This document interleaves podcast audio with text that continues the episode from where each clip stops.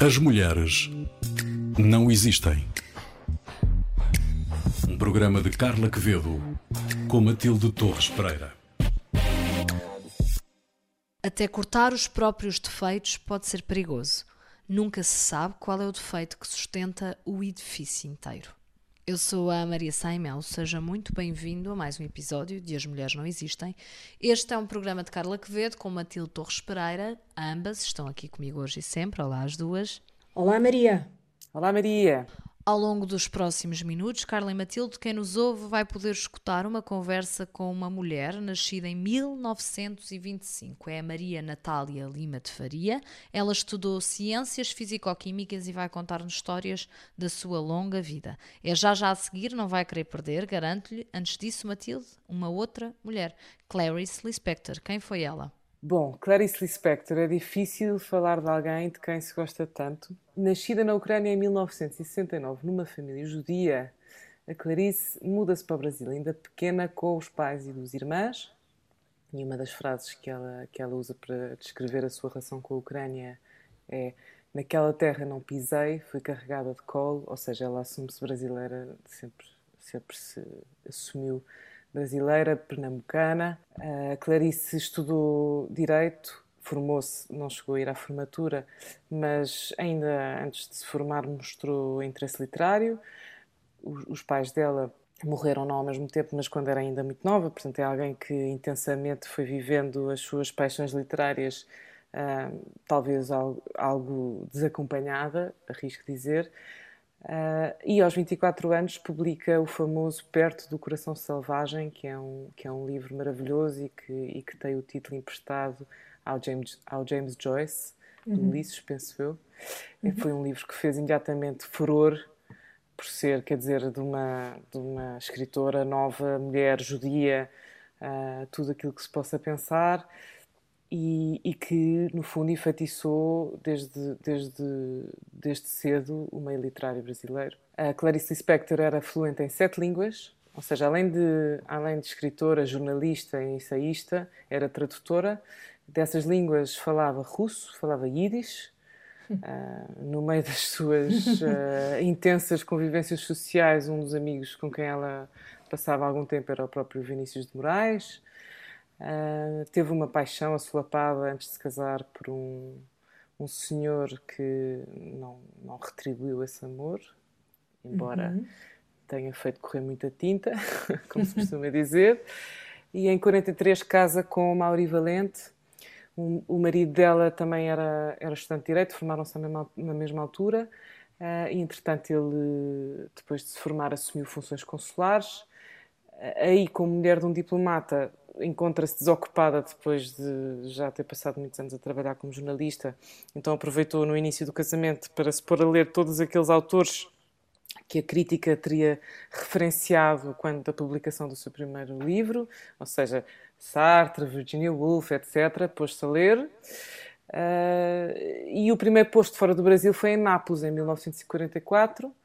E a caminho de Nápoles, depois de um verão muito intenso de paragens pela Europa, Uh, passou por Lisboa, onde travou amizades com a poeta Natércia Freire, que terá sido uma, uma amizade que durou uhum. toda a vida. Uh, finalmente, em Nápoles, ainda sem, sem trabalho, enfim, uh, oficial, pôs-se a fazer trabalho comunitário num, num hospital norte-americano. Em Itália, conheceu Giorgio Di Chirico, o artista que lhe pintou o retrato, embora uhum. dizem que ela não terá, não terá gostado muito do retrato. Uhum. Teve dois filhos, o Pedro e o Paulo. O mais velho uh, deu algum, algum trabalho, ou seja, o filho mais velho acaba por ser diagnosticado com esquizofrenia, o que terá também motivado a separação do marido, enfim, as viagens, o ambiente instável. Em 59 separa-se uh, e em 66 provoca um incêndio ao adormecer com um cigarro na mão, hum. o que ele levou a ter que amputar uma mão. Mais tarde, em 75, publica O Ovo e a Galinha, um conto que consolida a sua reputação como a grande bruxa da literatura brasileira. Alguém terá dito que, que aquilo que ela escrevia ou fazia não era literatura, era bruxaria. e morreu um dia antes de fazer 57 anos com cancro dos ovários. deixando-nos uma extensa e prolífica obra, da qual se pode destacar em todos os títulos A Paixão Segundo do GH, que foi traduzida para várias línguas, e acima de tudo, uma personagem muito forte e muito inspiradora, penso eu, uma voz quase mística dentro da literatura, dentro da literatura internacional. Com uma vida muito preenchida. Uh, temos connosco uh, uma convidada muito, muito especial, a Maria Natália Pires Dias Lima de Faria. Nasceu em Lisboa a 24 de dezembro de 1925, uh, na véspera de Natal, e daí o nome. Estudou no Liceu Pedro Nunes, Uh, e depois estudou Ciências Físico-Químicas na Faculdade de Ciências de Lisboa. Trabalhou toda a sua vida na Standard Elétrica no Departamento Técnico de Engenharia. Uh, nesse departamento foi responsável pela produção de radiosondas, sondas para meteorologia, e nessa altura também uh, cruzou-se com Adriano Moreira. Uh, nos anos em que o marido esteve em Cambridge a fazer o doutoramento, como não pôde trabalhar, e vamos falar um bocadinho sobre isso, tirou o Proficiency, que na altura incluía estudo de literatura inglesa. Quando se reformou, trabalhou como voluntária na Unicef, na Oicos e na Associação Agostinho da Silva. Uh, também tirou um curso de História da Arte na Faculdade de Belas Artes, começou a fazer ginástica e há umas décadas que faz yoga várias vezes por semana. E, portanto, vamos falar um bocadinho com a Maria Natália Lima de Faria uh, e eu começo por lhe perguntar uh, se, quando era jovem, vivendo no regime de Salazar, se tinha ideia de que estava a viver numa altura particular e sinistra da história com Hitler, Franco e Mussolini. Ok, então eu, eu gostaria de contar uma coisa. Há um facto na minha vida que me marcou para o resto de todo o tempo. Quando tinha 16 meses, perdi a minha mãe uhum. e fui educada por uns tios que eram pessoas com uma vida modesta. Minha tia era modista, o meu tio era funcionário na Casa da Moeda. E quando tinha 12, 13 anos, meu pai voltou a casar e eu fui viver com meu pai, com a minha madrasta, com outro nível de vida, com outros hábitos. Isto é só para vos colocar nesta situação. Eu fui muito, muito marcada pela minha infância, com os meus tios e há factos nessa altura que não posso dizer que tivesse consciência que o problema era o salazarismo, porque era uhum. muito novinha, mas, por exemplo, uma coisa que eu me recordo era que em casa da minha tia, que era um resto de chão, em Campo de ao pé do quartel, se ouvia noticiários na rádio com uma manta pela cabeça, para que não se ouvisse na rua o que é que se estava a escutar. Isto é um facto que eu nunca Exato. mais uh, me esqueci. Toda a minha infância foi muito marcada pela religião, com imensas uh, limitações, mas pela religião. E, portanto, a minha ideia de que qualquer coisa não funcionava bem vem desta imagem de ver, especialmente o meu tio, com, não sei se era uma manta, um chá pela cabeça, a ouvir notícias. Pronto, isto dá Sim. Ideia.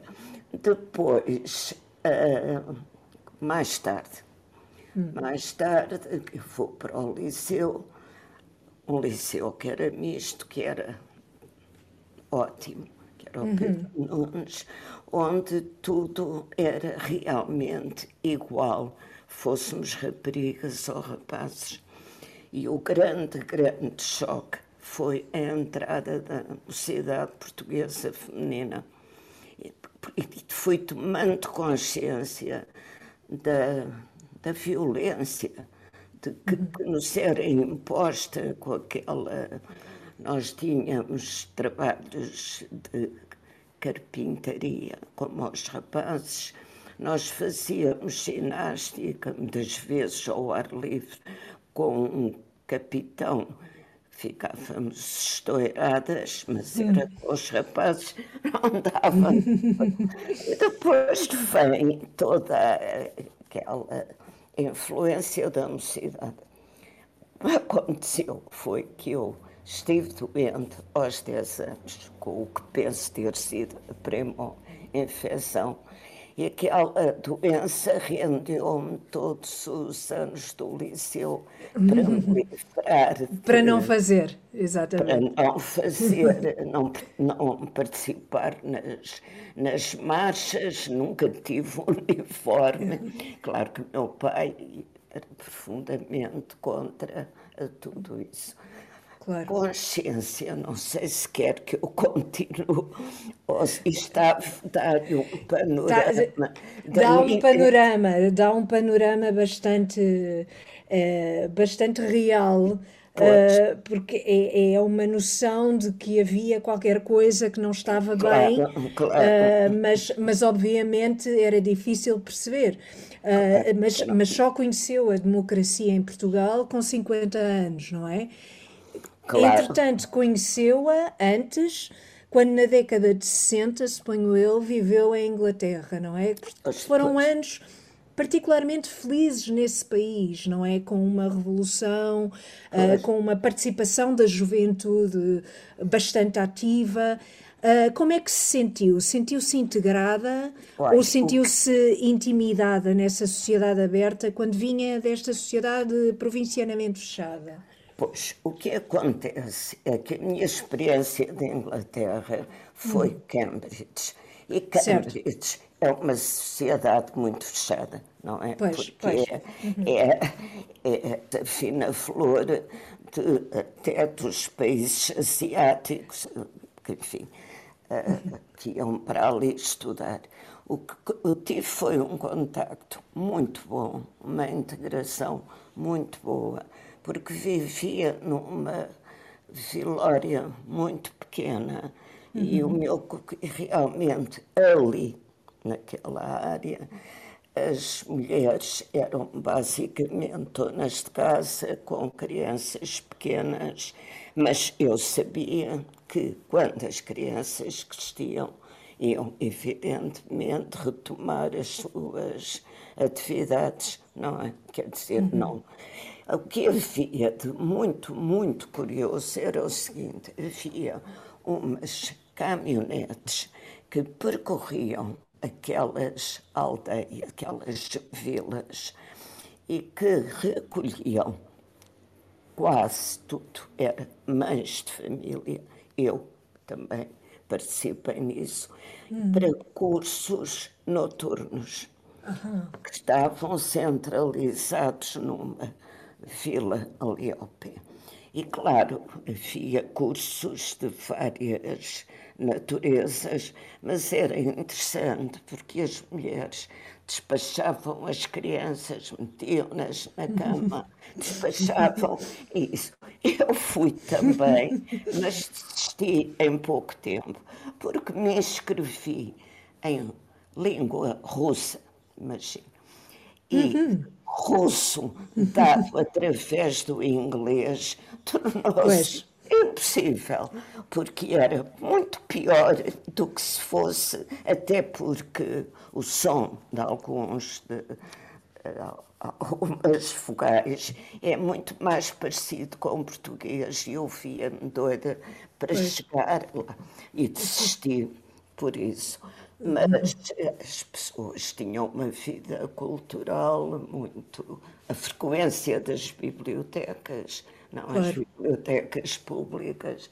Eu lembro do último, terceiro ano, eh, ficámos mesmo em, em, em Cambridge, não fomos para a aldeia, porque o meu marido não levou o carro, enfim, uma trabalhada havia uma biblioteca pública e uma coisa que me impressionou foi ver as crianças, os, os irmãozinhos maiores e mais pequenos de mão dada a caminho da biblioteca. Claro que veio o meu filho, o meu filho adorou e os livros que saíam da biblioteca eram tratados com imenso cuidado. Quando cá cheguei, enfim, logo com, enfim, a pensar que introduzia cá isto, claro, riram-se de mim. Uhum. As crianças o que queriam era brincar, queriam lá ir à biblioteca. E pronto. Curioso, sim. Pronto. Quando foi uh, o, o acidente do Santa Maria, foi muito engraçado, porque me bateram à porta umas duas vezes vizinhos a perguntarem como, o que era aquilo e se eu sabia explicar. De maneira que eu lá lhes, lá explicava o que é que tinha acontecido, lá lhes falava do regime que tínhamos e pronto, foi uma, uma experiência Estava, a, a Natália estava a dizer que se riram de si, ou seja, veio de Inglaterra, chega a Portugal e, enfim, tinha conseguido. Eu, até eu estou com inveja em 2021 de ter conseguido uh, um autocarro que ele levasse para os cursos noturnos. Ah, Quer dizer, e já se passaram, já se passou meio século e, portanto. Um, sim, sim, fantástico. Como é que era a sua relação com as mulheres portuguesas que não tinham saído de Portugal? Ou seja, uh, nessa altura. Eu, quer dizer, eu sou uma pessoa que, como é que é de explicar, que não entra em conflitos com facilidade, percebe? E, portanto, tinha as minhas amigas que casaram, ou colegas de curso, ou casadas com colegas, e, e fui sempre tive sempre boas amigas. Agora, quando vinha com ilusões, que, como eu tinha, não é? ainda hoje o meu filho se queixa da, minha rigidez. Quando as crianças iam para a cama cedo, pronto, acabou. Porquê? Não era para a minha comodidade, era para eu ter o meu serão e poder colaborar, porque o meu marido sempre fez investigação. E, e eu ajudava às vezes e, e, tínhamos que ter o nosso serão, mas nada que as minhas ideias de meninos com livros arranjar uma biblioteca pública que tivesse uma área infantil. Isso, tudo isso era originalidades que eu tinha trazido e, e pronto. Mas sempre me respeitaram e sempre tive bom ambiente. Não, não sou conflituosa.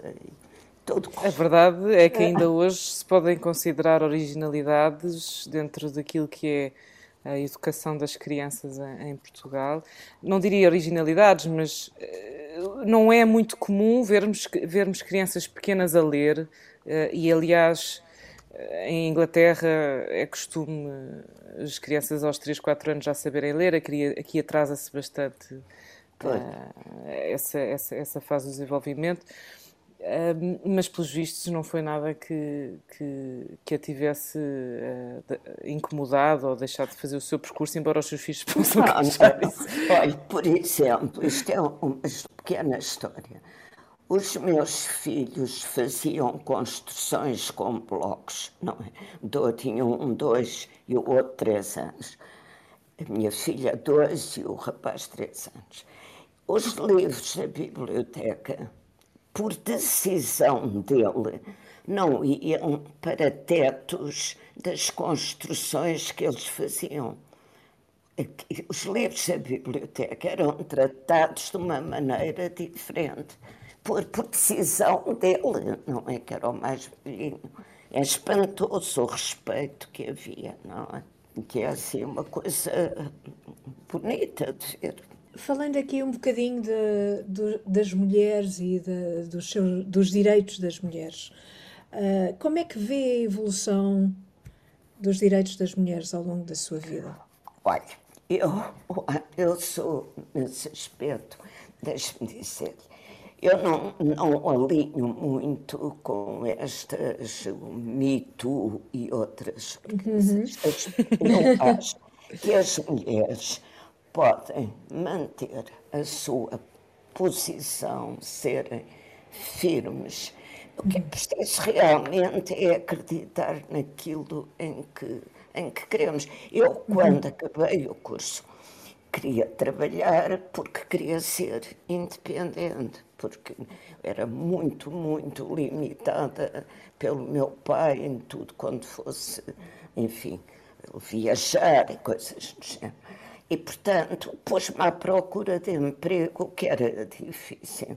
E lembrei-me de recorrer a um amigo do meu pai, que, que era uma pessoa da, da, da EDP, na eletricidade, e perguntei-lhe se ele sabia. Ele disse: Olha, foi agora inaugurada uma empresa standard elétrica, e por acaso eu conheço o administrador, um americano, disse: Estará interessado? Eu disse: Estou. O senhor fala e, e, e vai lá comigo. E eu, eu preguei-me. Pronto. Vim para casa toda, claro, não tinha contado nada, toda contente e pronto, e disse ao meu pai, anunciei ao meu pai tinha arranjado um emprego. Um emprego. 1948. Fantástico. Meu Espetáculo. Pai, o pai olhou para mim e disse, quanto vais ganhar? E eu disse, um conto e duzentos. O pai disse eu passo a dar-te o conto e duzentos todos os meses e tu ficas em casa. Eu disse, claro que não. Natália, Natália, não. Natália, não, é- não lhe aconteceu só assim. É só o que tenho a dizer. Pois, pois. Pronto. Daí, quer dizer, daí passei a viajar, coisas incríveis. Eu já estava a trabalhar. E eu, eu tinha ido a Paris e tinha conhecido um rapaz em Paris, enfim, que eu tinha achado, e era uma pessoa intelectualmente muito interessante. Esse veio a Lisboa. Veio a Lisboa, telefonou-me, convidou-me para jantar. Eu disse, está bem, pronto, liguei para casa e disse à minha madrasta, a minha madrasta disse-me, vens é para casa. Pois. Quando que saís, vens para casa. E eu desliguei o telefone, fiquei muito triste, acho que deitei lá uma lágrimazinha. E a senhora que estava perto de mim, a secretária do doutor Adriano Moreira, que era muito mais velha, percebeu e disse, bom, Natália, a Natália tem um curso, tem um emprego naquela altura, eu Exatamente. tinha 25 anos, faz favor a esse jantar. Eu telefonei para casa e disse, vou jantar. Mas depois de estar no restaurante, comecei a pensar que não tinha dito onde estava. Liguei para casa. A minha madrasta estava na cama com uma enxaqueca. Pronto. E isto vai Histórias, apetece, apetece ficar aqui a ouvir estas histórias eh, Desculpa, Todas. o dia todo. Ouça, Deixe-me só ainda dizer às mulheres: coragem. Diga. Coragem. E, e sejam verdadeiras consigo próprias, porque daí vos vem a coragem para lutar pelo que querem. Ok? Muito obrigada. Obrigada a nós. Obrigada a nós. Muito obrigada. Mesmo. Um beijinho. Foi um prazer. Um beijo. Um gosto. Muito obrigada. Matilde, tens uma recomendação? Tenho, pois. eh, Então. Vita Nova é um livro de poemas da Louise Gluck, que foi Prémio Nobel da Literatura no ano passado. A tradução é da Ana Luísa Amaral, portanto, assura-se aqui a qualidade. Qualidade, É uma edição da Relógio d'Água e, enfim, é ir buscar e mergulhar no mundo maravilhoso da Louise Gluck. E tu, Carla? A rapariga ideal? A rapariga ideal, acabamos de a ouvir, uma das raparigas ideais. Ah, tivemos connosco uma das protagoni- protagonistas deste filme curto, é um documentário curto que podem procurar na internet. Ah, tem este título, basta procurar pelo título A Rapariga Ideal, está disponível no Vimeo. E trata-se de um, de um documentário de Mariana Trigo Pereira. Eh, Este documentário foi apresentado no, no Festival Indie em Lisboa em 2015. Teve eh, uma exibição no Cinema São Jorge. Uh, nessa exibição participaram estas duas mulheres, que são duas mulheres protagonistas do filme, uma das quais estivemos connosco hoje no, no programa. São duas mulheres que cresceram na mocidade portuguesa, que têm visões e entendimentos muito diferentes sobre esta fase da vida e da história de Portugal. E é um documentário comovente e um trabalho de atenção e amor que realmente vale a pena ver. Valerá, com certeza. Muito obrigada, Carla e Matilde, pelas recomendações deste episódio. Um episódio que pode voltar a ouvir sempre que quiser na RTP Play, no Spotify e também no iTunes. Este é um programa de Carla Quevedo com Matilde Torres Pereira. Eu, Maria Saimel, despeço-me agradecendo às duas e dizendo que connosco neste episódio tivemos o Gonçalo Lopes e foram dele os cuidados técnicos. Até ao próximo. As Mulheres Não Existem, um programa sobre mulheres para ouvintes de todos os géneros. As mulheres não existem.